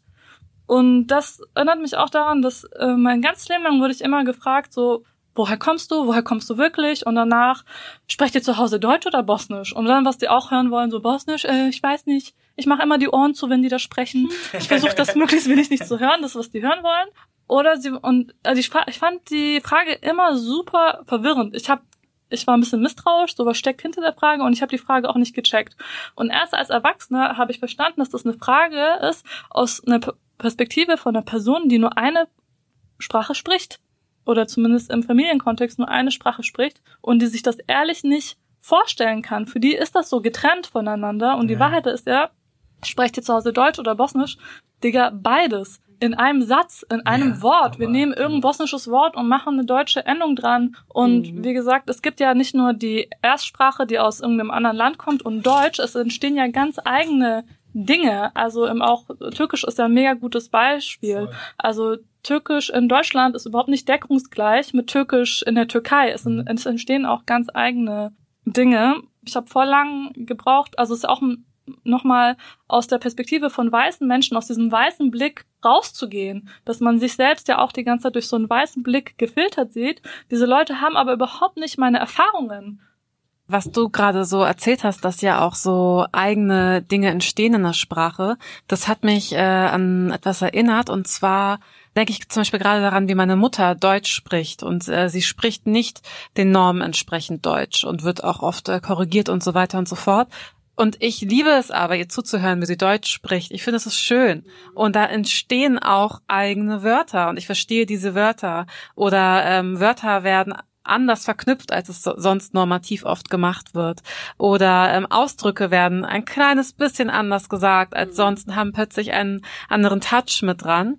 Ich weiß leider nicht, wie diese Künstlerin heißt, aber es gibt eine Künstlerin, die macht Postkarten aus den äh, Art und Weisen, wie Menschen halt sprechen, die deutsche Sprache sprechen und so kleine Sachen verändern, das dann sozusagen bildlich macht. Also so wie zum Beispiel da gerade gesagt wird, was wurde nicht fett? Der Braten wurde nicht fett, aber was war das andere, was nicht, was noch gesagt der wurde? Der Kohl wird übrigens nicht fett. Der Kohl wird nicht fett? ja. Echt? Aber was war das dann? Ich dachte, der Fisch wird nicht fett. Der Fisch, ja, zum Beispiel hätte sie dann halt diesen Fisch dann gemalt, der nicht fett wird. Also so, so eine sehr liebevolle Art und Weise finde ich, damit umzugehen. Also eine sehr ressourcenorientierte und so appreciatende Art und Weise. Das fand ich voll schön. Ich merke auch immer, wie halt, ne, wie Sprache, also was jetzt gerade im Gespräch merke ich auch, wie viel damit verbunden ist. Also dass du halt auch, also ich mir selber merke, dass doch krasse so Wider Widerstand, kleine Mini-Widerstandskämpfe mit Sprache bei mir verbunden sind. So wie ich auch, keine Ahnung, an die Uni gekommen bin und gemerkt habe, ich dachte mal, ich hab's halt voll hochdeutschmäßig drauf, weil es ja auch die einzige Sprache mehr oder weniger ist, so, dominante Sprache, mit der ich groß geworden bin. Und dann gemerkt habe, die reden alle in ihrem Akademiker Deutsch in Soziologie, was ich halt angefangen zu studieren und mir halt so ein bisschen ne, so dumm vorkam mit meinem meiner Art zu reden, ne, und so weiter, wo ich im Verlauf des Studiums gemerkt habe, ich rede jetzt extra so, ne, ich rede jetzt extra genau so, wie ich rede und sag auch zu der Professorin, also halt da, wo ich halt nicht Angst habe, eine schlechte Note zu kriegen, sage ich halt korrekt, ja, korrekt finde ich auch so und so, auf jeden oder rede einfach so, wie ich rede, dass ich halt merke, wie auch so Sprache so ein Feld davon sein kann und ich halt aber auch merke, wie, wie lebenswichtig ist oder wie krass wichtig diese, diese Codes, also diesen Kartoffelsdialekt drauf zu haben, wie wichtig es ist, ne? Bei Behörden und so weiter. Wie ich halt merke, wie mir das, glaube ich, auch so oft auch so Situationen, wo ich halt mich auch ein bisschen anekel von mir selbst so manchmal, aber wie ich so gemerkt habe, in manchen Situationen mit weißen Deutschen, ich dann bewusst diesen, diesen Sprachcode benutzt habe, so halt, um irgendwie mehr Anerkennung von diesen Leuten in dem Moment zu bekommen ne? Und wo ich halt so, wo ich halt gemerkt habe, wie, wie, wie wichtig es ist, glaube ich, dass ich das kann so, als Ausgleich zu meinem äußeren Erscheinungsbild, so, wie mir, mir wie das einfach nochmal hilft, so. Das finde ich auf jeden Fall interessant. Ich finde es voll interessant, was du gesagt hast, dass du es bewusst gemacht hast und so widerständig weiter so Kanak-Sprech verwendet hast oder in manchen Situationen. Und ich habe das teilweise auch schon als super befreiend erlebt. Und ja. aber ich habe vorhin schon gesagt, dass äh, manche Emotionen bei mir super stark mit Sprache verbunden sind und auch Nähe voll stark mit Sprache verbunden ist, Nähe zu anderen Menschen. Und dass ich irgendwann angefangen habe, zum Beispiel Begriffe oder ich weiß, ich sag mal Begriffe, ne? Aber sowas wie Inshallah, ja. Alhamdulillah, uh, Mashallah, äh, dass ich das mit nicht-muslimischen Freunden oder die nicht irgendwie aus muslimischen äh, Kontext sind, halt voll unterdrückt habe. Weil auch wenn Deutsch meine Dominanzsprache ist, das heißt ja nicht, dass es das ähm, Hochdeutsch ist. Und das sind Sachen, die ich, das sind für mich eigentlich nicht Begriffe. Für mich sind das Gebete. Gebete in einem Wort, also Stoß, Gebete und an deren Wirkung ich auch total glaube. Und was mich dann voll nervös gemacht hat, ich rede mit irgendjemanden, ja, ja, wir sehen uns morgen und dann ich ganz leise zu mir selbst, inshallah, damit keiner von uns beiden heute Nacht im Schlaf stirbt oder so. Also ich habe keine so konkrete Vorstellung, aber wo ich voll gemerkt habe, dass ich was voll bei mir unterdrückt habe, weil ich dachte, dass das weird für andere Leute ist oder dass sie es nicht verstehen. Und irgendwann dachte ich, ja, okay, aber es ist nicht so kompliziert ich kann das von Leuten erwarten und das so super ja. die Befreiung für mich war, zu einfach gesagt, ich rede jetzt so, ja, ja. wie ich rede und vor allem, ähm, wenn ich Nähe mit anderen Leuten haben will in einem Freundeskreis, dann brauche ich das auch. Also wenn das nicht funktioniert hätte mit diesen Leuten, dann, dann hätte, glaube ich, auch die Beziehung irgendwie nicht funktioniert. Und ja, also wie gesagt, für mich ist Sprache halt durch diese, dadurch, dass in meiner Muttersprache in meiner Erstsprache so Gebete quasi mit enthalten sind oder eine, äh, die Sprache auch einen sehr spirituellen Aspekt hat, ja, ist Sprache für mich auch super stark mit Spiritualität verbunden. Ich habe gerade auch noch an so ein paar Sachen gedacht, so Wörter oder Sprechweisen, die auch überhaupt nicht übersetzbar sind. Also da gibt es ja ganz viele Worte, die kennt man ja auch aus dem Englischen. Mir fällt jetzt kein Beispiel ein, aber im Türkischen zum Beispiel sagt man zu Babys immer so, du hässliches Ding. Und sowas kann man im Deutschen, das kannst du einfach nicht zu einem Baby sagen. So, das passt einfach nicht. So, so ähm, unter Freunden oder Freundinnen sage ich ja schon auch mal so, du Hässlichkeit und so. Und das ist dann nicht so, oh mein Gott, du hast mich zerstört, sondern das wird dann schon auch verstanden. Ich finde schon, dass sich das dann übersetzen lässt, aber da fehlt dann vielleicht auch so ein bisschen der Flow. Außer um das nochmal, das Ganze auch so ein bisschen wegzunehmen von so einem ethnischen Zugehörigkeit, also sozusagen bestimmte Herkunft, spricht bestimmte Sprache, ist ja auch das Coole an diesem BPOC-Dasein in Deutschland, dass ich habe als Kind halt zum Beispiel äh, Polnisch gesprochen, weil meine beste Freundin, ähm, ihre ganze Familie hat Tag ein, Tag aus Polnisch gesprochen und als Kind frisst du ja Sprachen so auf. Ja. So, also jetzt kann ich es nicht mehr, aber und das übertragen auf heute, dass ich das einfach merke, dass wenn ich auf einmal am Telefon anfange, Türkisch zu sprechen und meine Freunde sind mit mir unterwegs, die jetzt nicht Türkisch als Erstsprache haben, die kriegen zumindest keinen Herzinfarkt oder so ähm, oder frieren nicht ein oder können mittlerweile auch schon ein paar Wörter, was halt auf der Arbeit so voll anders und, und denkbar ist. Und das ist dann für mich auch so Selbst-Empowerment, dass es mir dann scheißegal ist und ich in diesem Kartoffelbüro dann Deu äh, Türkisch telefoniere oder spreche oder auch mal Tamam sag oder ja, Janum oder so und die gucken einen dann an und es ist mir scheißegal. Da wollte ich nur nochmal sozusagen so ein Shoutout auch an Haftbefehl geben, der das, finde ich, auch 2011 so ein bisschen groß gemacht hat mit diesem äh, Kanakisch und da drin auch nochmal, finde ich, also groß so auf so einer populäreren Basis, ne? Einfach wirklich unterschiedliche Sprachen von Migrations Gruppen so zusammengefasst hat und für mich auch nochmal gezeigt hat, dass das alles miteinander verwoben ist. Und das ist eben auch dieser BPOC-Gedanke, finde ich, ähm, den ich da drin so gut vertreten sehe. Wo dann halt irgendwelche Böhmermanns um die Ecke kommen und das so pseudo-ironisch und auch in voll schlechter Betonung Allmann sagen, so selbstironisch. Äh. Genau, aber Shoutout an Haftbefehl. Word. Allmanns, ihr führt auch Allmann nicht. Einerseits klar, ne, durch so Sachen wie Haftbefehl kamen halt bestimmte Sachen einfach in die Sprache rein. Ich bin mir tatsächlich immer oft unsicher, wie die wirklich verwendet werden, weil gerade bei, bei Haftbefehl damals hatte ich halt plötzlich auch so das Gefühl, ich war mega irritiert, weil plötzlich irgendwie Leute mit runden Brillen und blonden Schnauzbart plötzlich irgendwie Wörter benutzt haben, die ich äh, in dem Kontext noch nie gehört habe. Und da ist, glaube ich, diese so eine gewisse Widersprüchlichkeit einfach drinne in dieser Entwicklung. So einerseits klar, das wird dadurch irgendwie etabliert, so, es ist für uns einfacher, so zu sprechen.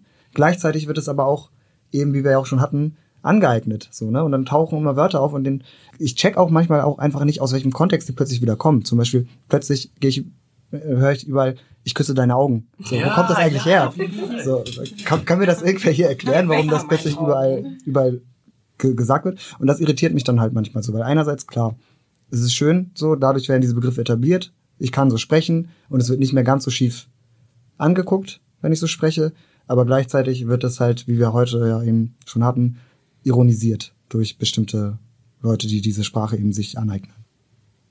Ich glaube, was sie ja meinte, war, also erstens, Hafti macht einfach Mucke und auch nicht für die äh, weißen Almans, sondern halt so eigentlich für uns und für Aslaks und was du halt meintest, war glaube ich so, er hatte einfach so verschiedene Slangs aus verschiedenen Kontexten von Leuten mit verschiedenen äh, Hintergründen, sozusagen ethnischen Hintergründen oder so zusammengebracht und auf so einem Level, auf so eine Art und Weise, wo was man ja Vor allem hat er es sichtbar gemacht. ja Genau.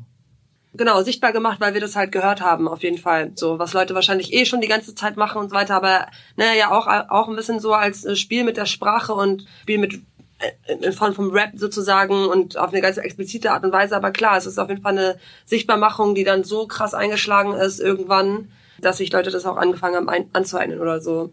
Aber ich glaube so, ähm, was sie meinte, war ein bisschen vielleicht dieses dieser Hybriditätsaspekt oder so von, ey, wir sprechen hier, ich spreche nicht nur ein iranisches äh, ähm, Deutsch oder so, wenn ich will, sondern keine Ahnung, da sind halt so Einflüsse aus diversen anderen Sprachen von Leuten, die hier, die hier halt leben, so quasi mit drinne und äh, das ist das ist quasi dieses diese Kanak-Sprache, die wir halt alle irgendwie dann so Mhm. gemeinsam haben oder so.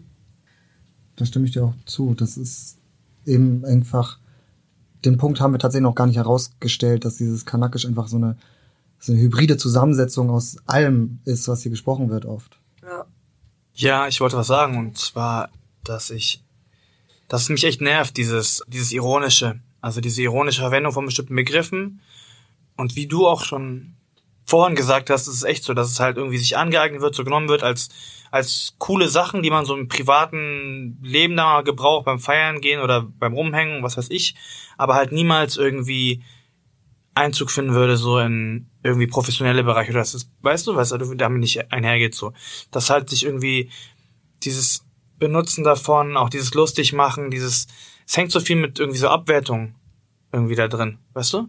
Oder wisst ihr? So, und das finde ich halt so, das halt dieses, dieses deswegen, ich freue mich oft nicht so großartig, wenn so viele Leute diese Wörter benutzen, weil sie halt es nicht verstehen oder gleichzeitig eben dann ne, mal kurz auf dem Weg zur Arbeit, mal kurz auch mal ein cool, coole, coole Rapper sein will und ne, dann wird das alles nur mit, mit den Problemen der Unterschicht halt, mit Kriminalität und so gleichgesetzt und so weiter und wird halt nicht als, als menschlich, als normal, als gleichwertig gesehen, so. Das war für mich nochmal ein wichtiger Punkt, dass mich das richtig abfuckt, diese ironische, kartoffelige Böhmermann-Style, Witze, weißt du, oder ich küsse deine Augen auch witzig, dann immer, also solche Sachen und so, finde ich scheiße halt, ne? ja, es wird ja auch so richtig bullshitmäßig kontextlos für Marketing benutzt. Irgendwas, diese True Fruits Bastarde, ich weiß, dass das mit Chabos wissen, wer der Babo ist, haben die so, Babos wissen, wer die Mango ist. Ich so, shut the fuck up. Mann. Und Nein. Ja, ich Und- glaube, ich habe das gesehen. ist schon richtig lange her, ne? Aber das vergisst man einfach nicht. Ja, aber ganz ehrlich, True Fruits ist eh super krass rassistisch. Ja, ja, auf jeden. Wir haben auch viel drüber gesprochen, dass die Sprache, also erstmal wird's vom Struggle getrennt, dass du für als Kanak einfach scheiße behandelt wirst und Kanak-Sprech irgendwie immer Ja. niedrig eingestuft war oder so was niedrigeres war als ähm, Hochdeutsch. Erstens wird's davon getrennt, aber ich finde, es wird auch voll oft vom Inhalt getrennt. Und das finde ich voll schade. Einfach so wie Janem, wo jemand, wenn dir das jemand nicht sagt, du fühlst das, es ist voll schön. Genauso wie mich diese kurzen Gebete berühren, gibt es einfach so Worte, die mich wirklich im Herzen berühren oder so blumige, ne, ich küsse deine Augen. Digga, in deinem Leben hast du noch keine Augen geküsst. Du hast noch, noch nicht mal eine Hand hast du geküsst, weißt du? Und ähm, ich finde, voll viele Sachen werden halt auch voll krass von ihrer Bedeutung und von ihrer Tiefe getrennt. Ich glaube, das ist auch das, wo sich so das Herz einfach ein bisschen zusammenzieht.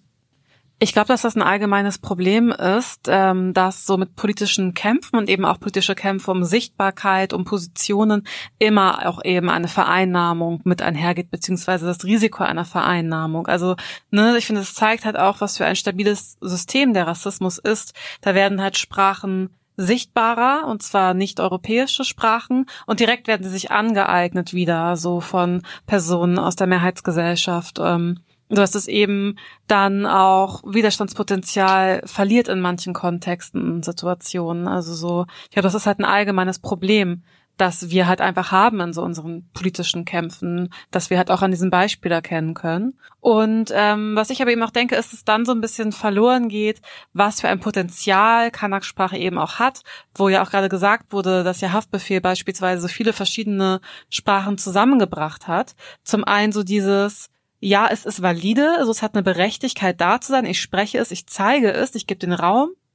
in der Öffentlichkeit, aber auch ein gegenseitiges Wertschätzen von den Sprachen, indem wir sie benutzen und auch so eine Perspektive von Solidarität, finde ich, kann das aufzeigen, von miteinander sprechen, miteinander diese Sprachen teilen wir sind ja auch miteinander als BPUC in der deutschen Gesellschaft und diesem Rassismus ausgesetzt. Also für mich ist das so ein bisschen auch so ein Produkt vielleicht der Art und Weise, wie wir auch als BPUC in Deutschland ganz praktisch auch miteinander sind und miteinander abhängen, miteinander uns zu Rassismus austauschen, miteinander gegen Rassismus kämpfen, sei es bewusst politisch, sei es einfach politisch, indem wir es eh in unserem Alltag machen.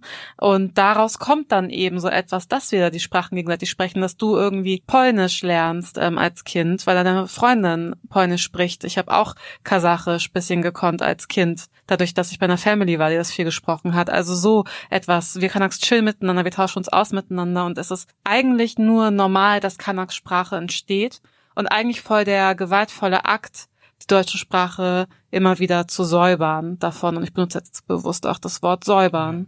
Ja, also ist super, super spannend, was halt alles so äh, entsteht. Und ich finde es auch voll spannend, zum Beispiel, welche Wörter aus anderen Sprachen so Eingang ähm, in Kanak-Sprech haben und ähm, und welche Bedeutung sie da bekommen, was ja oft auch anders ist als in der Erstsprache.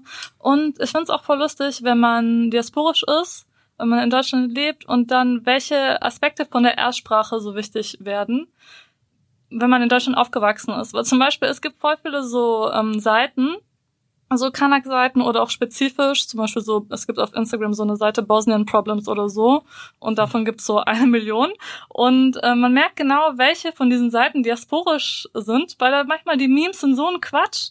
Also was da steht, wenn deine Eltern immer das und das zu dir sagen, Digga, eine Million Likes, tausend Kommentare, die Leute taggen sich äh, gegenseitig die ganze Zeit so ha ha ha, schmeißen sich so voll weg vor Lachen. Und das Äquivalent wäre, wenn so Deutsche, die im Ausland aufgewachsen sind, einander schreiben, wenn deine aus dem Haus gehst und deine Eltern sagen dir immer viel Spaß. Und dann so lel, oh mein Gott, ja so lustig, was einem, wenn man in Deutschland lebt, würde einem diese Formulierung nie auffallen, sie hat gar keine Bedeutung, aber in der Diaspora wird auch alles nochmal so voll spezifisch. Ich weiß auch noch vor zehn Jahren oder so, als wir angefangen miteinander abzuhängen und wenn wir uns so gegenseitig Sachen von unserer Familie erzählt haben und es dann so weggeschmissen haben, so, ja, dann machen die immer so gerne. so. Und eigentlich ist es, wenn wir in unseren Herkunftsländern leben würde, wäre das so überhaupt nichts Besonderes, dieses Verhalten. Mhm. Aber man connectet dann über so super spezifische Sachen auch in Sprache. Ja. An der Stelle würde ich gerne nochmal darauf hinweisen, dass es ist ein paar Mal jetzt schon Tschüss gefallen, dass es so in der Türkei Modernitätslevel von Knorke, würde ich sagen. Korrigiere mich, aber also, ne, wie sich das dann auch wie Zeitschienen funktioniert. Ja, ja, ja, ja. Du hast einmal vor ein paar Jahren mal was dazu gesagt, das finde ich so geil, das will ich nicht vergessen. Das erzähle ich jetzt immer allen. Äh, die Sprache, die wir hier sprechen sozusagen, ist wie, als würde man einen Teebeutel zum zweiten Mal aufgießen. Das ist so meine Lieblingsmetapher dazu. äh, ja, ey, das habe ich mir echt so gedacht, ne? Ja. Bei mir ist schon so zum zweiten Mal aufgegossen und ich glaube, ich habe damals auch geredet, will ich mir meine Kinder vorstellen, ne? Die genau. Armen. Digga, so ein Teebeutel, den schon so zum dritten Mal aufgießt. Ich meine, und was ich mir aber auch denke, und Deutsch ist wie Wasser, das verwässert halt nur. Das bringt so gar keinen eigenen Flavor rein. Ja. ja. aber Kein genau, Gesetz. ich habe mir damals auch oft gedacht, so, ah shit, meine Kinder werden dann irgendwann so richtig. Äh, keine Ahnung, so ein uraltes Persisch sprechen und dann auch nur sehr beschränkt, quasi so ein Zehntel von meinem Wortschatz oder was auch immer. Und den habe ich irgendwann in so einem Laden mal eine Frau gesehen mit zwei kleinen Kids, die halt genauso Persisch gesprochen hat wie ich. Und ich, finde, ich spreche schon gutes Persisch, aber ich weiß ja natürlich, dass mein Wortschatz irgendwie beschränkt ist und so weiter.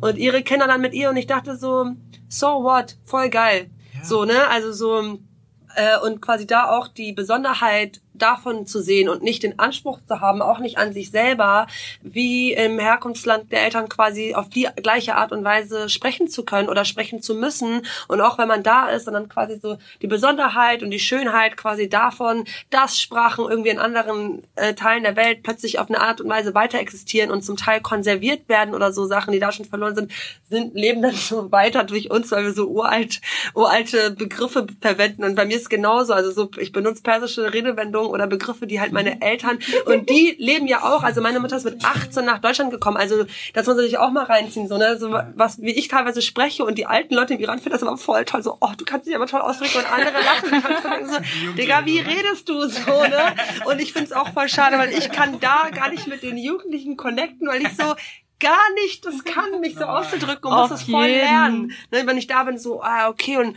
jetzt erstmal so wieder ein paar Wörter lernen und gucken, wie das geht. Genau, aber äh, ich finde diese, ähm, ja, diese Besonderheit, diese Spezifität von der Art und Weise, wie wir hier quasi die Sprachen unserer Eltern quasi sprechen, so voll schön. Das ist quasi vergleichbar mit eben dieser Hybridsprache des Kanak-Sprech oder so, die, äh, genau, die, die spezielle Art, wie wir so unsere Sprachen oder die Sprachen unserer Eltern hier quasi so gelernt haben und sprechen ist auch was Besonderes, Schönes für sich und können, müssten wir auch so eigenständig sehen, weil ich kenne das auch, wir kennen das wahrscheinlich alle, die wir noch eine weitere Sprache sprechen, dass wir oft auch da uns so defizitär fühlen oder dass uns manchmal unterstellt wird oder so, weiß ich nicht, wenn man dann zurückgeht irgendwie in das Land, ähm, dass man die Sprache nicht gut spricht oder man sich selber denkt, oh, ich würde mich gerade gerne besser ausdrücken können und wieso kommt jetzt das deutsche Wort in meinen Kopf geschossen, statt halt irgendwie so das persische, ich kann das doch so mäßig und genau, dass ich, ich habe selbst bei dem Dolmetschen halt, dass ich da merke, wie ähm, mein Wortschatz einfach beschränkt ist, wie ich da vereinfacht aufs Persische hin übersetze und andersrum aber halt genau äquivalent quasi ins Deutsche übersetzen kann und denke mir voll oft so, oh Mann, voll scheiße, voll schade. Und klar, das ist so ein persönlicher Anspruch. Natürlich kann ich gerne irgendwie so gucken, dass ich meinen mein, ähm, meine Sprache noch perfektioniere oder so. Aber eigentlich sollten wir, finde ich, manchmal gar nicht unbedingt die Ansprüche an den Anspruch irgendwie haben, weil wir leben halt hier. Deutsch ist bei fast allen von uns die, eher die dominante Sprache. Das gibt's, das Leben hier ja. einfach irgendwie her und ist quasi auch bei uns selber da, da halt irgendwie nicht kritisch zu sein, sondern ist auch für uns selbst quasi immer als Bereicherung zu sehen, dass wir es halt überhaupt sprechen und uns irgendwie austauschen können und irgendwie auch irgendwie eine Verbindung schaffen können so zu den Ländern, wo unsere Eltern so herkommen oder wir selber herkommen. Voll, deswegen bin ich mit dem Teebeutel-Vergleich auch super cool. Also ich bin ja. voll cool mit meinem eigenen Bosnisch. Egal, was andere sagen. nein, nein, also ich spreche richtig gut Bosnisch.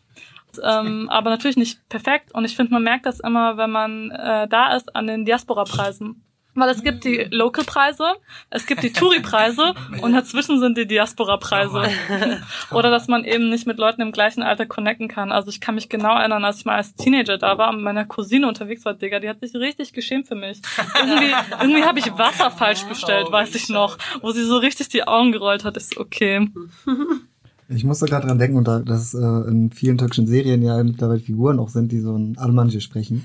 äh, und quasi aber immer so ein bisschen so, so ein Witz darüber auch gemacht wird. Ne? Aber das ist halt da tatsächlich schon angekommen, ne? was ja. für eine Realität das einfach ist, dass irgendwie die Sprache sich einerseits hier konserviert hat, das Türkische, und andererseits aber auch gleichzeitig verändert hat, unabhängig vom Türkei-Türkischen. Mhm. Und das ist dort angekommen und ähm, ist ja auch irgendwie dann dort eine Anerkennung, dass es einfach dieses verdeutschte Türkisch gibt und dort Eingang findet. Und das finde ich auch ganz eigentlich spannend zu sehen, wie, wie da auch dieser Austausch eben stattfindet zwischen diasporischer Sprache und der Sprache, die eben in dem Kontext, wo sie gesprochen wird, eben gesprochen wird.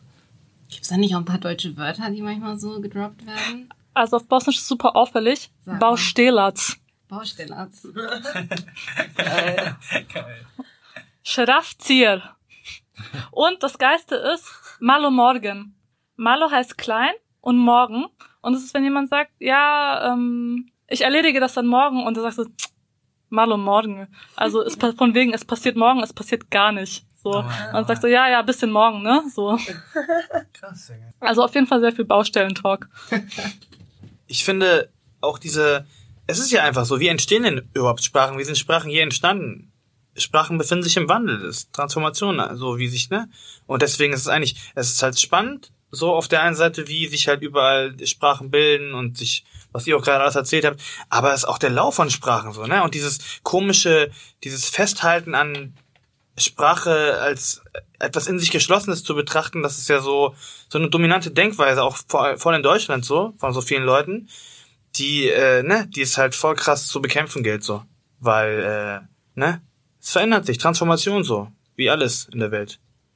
Die also Sprachen sind, die, die ist im Wandel und die sind im Wandel und das ist hier so unglaublich wichtig und ich glaube, es ist, wenn wir die Möglichkeit dazu hatten oder haben, eine Sprache zu lernen, die irgendwie mit unserer Geschichte, mit unserer Herkunft oder mit irgendwie so anderen Menschen, mit denen wir abhängen, äh, zu tun hat, zu lernen, sollte, also ich finde es schön und ich bin total dankbar dafür quasi, dass meine Eltern mir das beigebracht haben, dass die immer darauf gepocht haben, dass wir zu Hause immer Persisch lernen. Ich kenne das auch von Freunden und Familie, dass Eltern irgendwann den Kindern nachgegeben haben. Also was du ja vorhin gesagt hast, irgendwann, es gibt so Phasen, mhm. irgendwann im Kindergarten oder in der Schule haben die Kinder gar keinen Bock mehr, mhm. die Sprache der Eltern zu sprechen und meine Eltern haben uns voll gepusht und ich habe die manchmal auch echt dafür gehasst so. Aber so natürlich ne im Nachhinein ist man voll dankbar und ich bin irgendwie voll glücklich da das zu können als Ressource als ein ein Zugang irgendwie so zu Familie als Zugang zu Geschichte. Und äh, da gibt's auch noch so voll viel ne? Also ich verstehe echt so ungefähr gar nichts bei persischen Gedichten weil das eine komplett andere Sprache ist. Ich mhm. kann da vielleicht jedes fünfte oder sechste Wort verstehe ich so voll und denk mir so, wow, da gibt's noch so voll viel zu lernen. Oder auch lesen und schreiben ist bei mir so voll so rudimentär. Ich krieg's gerade irgendwie noch so hin. Aber ähm, trotzdem, also auch zu diesem nochmal so, wie, wie benutzt man hier dann die Sprache, ne? Ich habe so das Gefühl, bei mir so Sprachen sprechen so verschiedene Teile in mir an ähm, tatsächlich auch sogar körperlich. Also so, wenn ich Persisch höre oder Persisch spreche, ist das irgendwie ein anderes körperliches Gefühl, als wenn ich Deutsch spreche. Also eines mehr mit meinem Herzen verbunden. Deutsch ist viel mehr mit meinem Kopf verbunden. Englisch zum Beispiel ist für mich echt eine unglaublich wichtige Sprache, obwohl ich es einfach so mäßig in der Schule gelernt habe, aber auch für mich einfach so identitätsstiftend sehr gewesen, weil ich mal in bestimmte Sachen rankomme und das ist so voll meine Bauchsprache. Mhm. Und ich merke halt so, weniger in Unterhaltung, weil ich mich da tatsächlich so noch viel mehr zurücknehme und nicht so mh, mm, locker bin und einfach so rede, wie ich denke manchmal. Aber wenn ich für mich selber schreibe oder mir Sachen notiere, je nachdem, worum es gerade geht oder was ich gerade fühle, schreibe ich das auf Persisch und zwar aber auch nicht in persischer Schrift, weil es mir zu lange dauert sozusagen, sondern halt auf Deutsch-Persisch so äh, oder halt auf Englisch oder auf Deutsch. Und das ist so, da bin ich halt so sehr sehr happy einfach, dass es so verschiedene Zugänge auch zu verschiedenen Teilen meiner Identität quasi sind. Und äh, wie wichtig es mir ist, manchmal, wenn ich so zu lange in Deutschland bin, das irgendwie aufzubrechen und mich mit Menschen zu connecten, mit denen ich die anderen Sprachen sprechen kann, weil das andere Teile meiner Identität belebt sozusagen, so, ne? Also so, genauso wie es für uns manchmal wichtig ist, halt so mit Leuten abzuhängen, um Kanak-Sprach sprechen zu können oder so. Es ist für mich voll wichtig, manchmal so, ich freue mich, wenn ich mit Menschen Persisch sprechen kann und Leute, die aus dem Iran kommen, denken so, äh, was will die jetzt? Warum redet die jetzt mit uns? Und ich denke mir so, ja, geil, ich kann mal wieder Persisch sprechen, so mäßig mir bedeutet irgendwie diese Mehrsprachigkeit und mich auf verschiedene Weise auszudrücken eben einen anderen Zugang zu mir selbst, zu meiner Geschichte und äh, meinen Gefühlen auch irgendwie näher zu sein. Ich habe viel mehr Möglichkeiten irgendwie mich auszudrücken, auch vor allem mir selbst gegenüber, da ich einen viel größeren Wortschatz darüber auch habe. Ich meine, es gibt beispielsweise dieses Wort, wenn wir gerade auch schon drüber gesprochen haben, dass manche Sachen einfach nicht übersetzbar sind. Im Türkischen sıkıldım, für so langweilig wird das eigentlich übersetzt. Aber immer wenn ich mit Leuten darüber spreche, kennt ihr dieses Gefühl, wenn euch langweilig ist, dass es irgendwie sich so ein bisschen euch, ihr euch eingeengt fühlt, es irgendwie also eure Brust so ein bisschen zusammenzieht. So, das verbinde ich halt mit diesem Wort und das Wort mhm. drückt es zum Beispiel viel mehr aus als Langeweile. Mhm. Und damit kann ich halt viel mehr mein Gefühl beschreiben, auch wirklich mir selbst gegenüber, um irgendwie mehr einen Umgang mit mir selbst und mit dem, was ich denke, fühle, wie ich mich sehe, irgendwie umgehen zu können deshalb benutzen auch andere Leute Anglizismen ständig so mäßig, ne? Also man macht das ja, weil das irgendwie eine Nuance noch hat, die sonst im Deutschen, halt, ich meine, Deutsch ist eine krasse Sprache mit unglaublich vielen Wörtern. Warum benutzt man eigentlich Englisch so mäßig?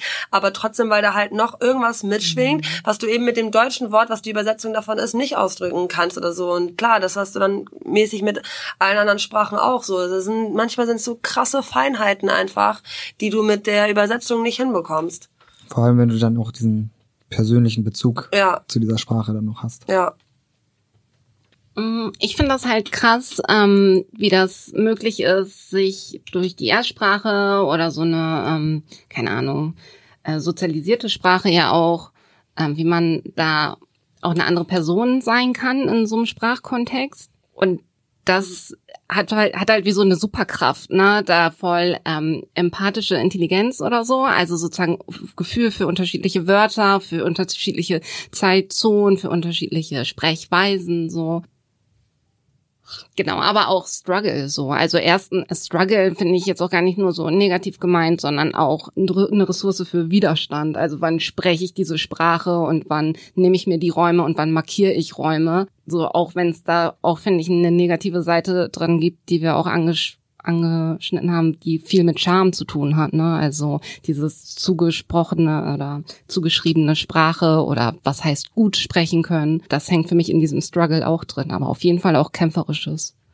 Ja, also ich habe auf jeden Fall gemerkt, dass meine Akzeptanz zu mir, meine Anerkennung von mir selbst und auch meine Liebe zu mir selbst auf jeden Fall auch mit der Anerkennung und Liebe zu meinen Sprachen verbunden ist, weil meine Sprachen einfach so ein, auch eine Essenz von mir sind, also die lebenswichtig für mich ist, um mich selbst fühlen zu können. Also, ne, was du angesprochen hast, um dieses Gefühl überhaupt äh, wahrnehmen zu können. Und auch ganz wichtig, um das Gefühl aus sich rausfließen lassen zu können, um sich, also nicht nur Gefühle, ne, es ist nicht so auf Exotik, nur Gefühlsebene, auch intellektuelle Sachen und so, aber ähm, auch eben, um sich wirklich mitteilen zu können. Wenn ich mich in meiner Sprache zurückhalte, dann ist das für mich oft auch eine Form der Selbstverstümmelung. So fühlt sich das an. Und es ist eine Befreiung, meine Sprachen auch verwenden zu können. Und ja, das ist das Wichtigste, einfach mich da eine Connection zu anderen Menschen aufbauen zu können. Und deswegen fand ich das auch schön mit dem Beispiel, wo du eine andere Frau gesehen hast, die ungefähr das gleiche Farsi-Level hat, weil das ist mir auch echt egal mit dem dritten Teebeutel, weil ich weiß, dass meine Kinder von mir die Begriffe, die Bilder, die Sprachbilder lernen werden, die für mich wichtig sind, die halt aus mir rausfließen und die sie auch einfach brauchen, um mich zu verstehen, damit wir auf dieser Ebene connecten können. Und ich glaube, das ist das Wichtigste, das ist für mich das Mastersprache. Ja, wo ich hier heute so mit rausgehe, mit so Gefühlen, ist ähm, voll gestärkt, weil ähm, ich das total schön fand, dass hier ein Raum war, in dem so Kanak-Sprache ganz klar als Ressource markiert wird. Ich glaube, dass es halt gesellschaftlich super wenig Räume gibt, wo positiv über Kanak-Sprache gesprochen wird und wirklich dem so nachgegangen ist, was das bedeutet. Ich das so für mich total schön fand, eben so nochmal so eine der Sprachen, die ich spreche, als so schön bewertet ähm, zu fühlen von euch und die diese Sprache ja auch mit mir sprecht. Und fand das da sehr cool, dass du das als Dialekt bezeichnet hast. Also auch nochmal so in so, wenn ja oft in so theoretischen Kategorien gedacht wird, da dann eben auch diesen Weg zu gehen und auch so um Anerkennung dann zu kämpfen auf einer symbolischen, theoretischen Ebene. Also Kanak-Sprache als Dialekt, damit gehe ich so raus, finde ich mega cool. Ihr habt mir auch nochmal so bewusst gemacht, wie Code-Switching auch eine krasse Ressource ist. Und ich fand es auch total spannend, so Erzählungen davon zu hören, von so Widerstandskämpfen, die damit einhergehen. Ganz bewusst bestimmte Sprachen zu sprechen, sei es eben vielleicht sogar mit der Möglichkeit eines äh, White Passings dann ähm, Sprachdeutsch da oder auch irgendwie so institutionell dann so ein paar Vorteile sich da rauszuholen. Oder eben auch an der Uni dann ganz klar mit so einem Normbruch vorzugehen. Und das fand ich halt beides so mega, mega cool und äh, total schön und inspirierend. Ja, genau, also genau anknüpfend daran, an die Worte, habe ich nochmal einen Appell oder noch ein paar Worte an unsere ZuhörerInnen, BPOC-ZuhörerInnen. Und zwar, es ist oft, brauchen wir diesen, diesen komischen Kartoffelcode bei irgendwelchen Behörden oder so, weil wir halt irgendwie, oder Wohnungsbesichtigung, wir brauchen die Besichtigung, wir brauchen den scheiß Termin, wir müssen das machen, aber ich sag nur, wo ihr nur könnt, die Sprachen, die ihr sprecht, sprecht sie laut und steht dahinter, sprecht sie laut, schreit sie in die Welt hinaus so. Wenn ihr euren Kanak-Slang sprecht, sprecht ihn. Sprecht ihn selbstbewusst und seid stolz drauf und liebt ihn so. Die Sprachen, die ihr sprecht, sind wunderschön. Alle Sprachen, die ihr sprecht, sind wunderschön. Unser Kanak-Dialekt ist wunderschön und Sie können sagen, was Sie wollen, sprecht laut, Sie können mit dem Kopf schütteln, scheißegal, macht es einfach und schämt euch nicht, sondern steht dahinter. Heide, tschüss und bis zum nächsten Mal.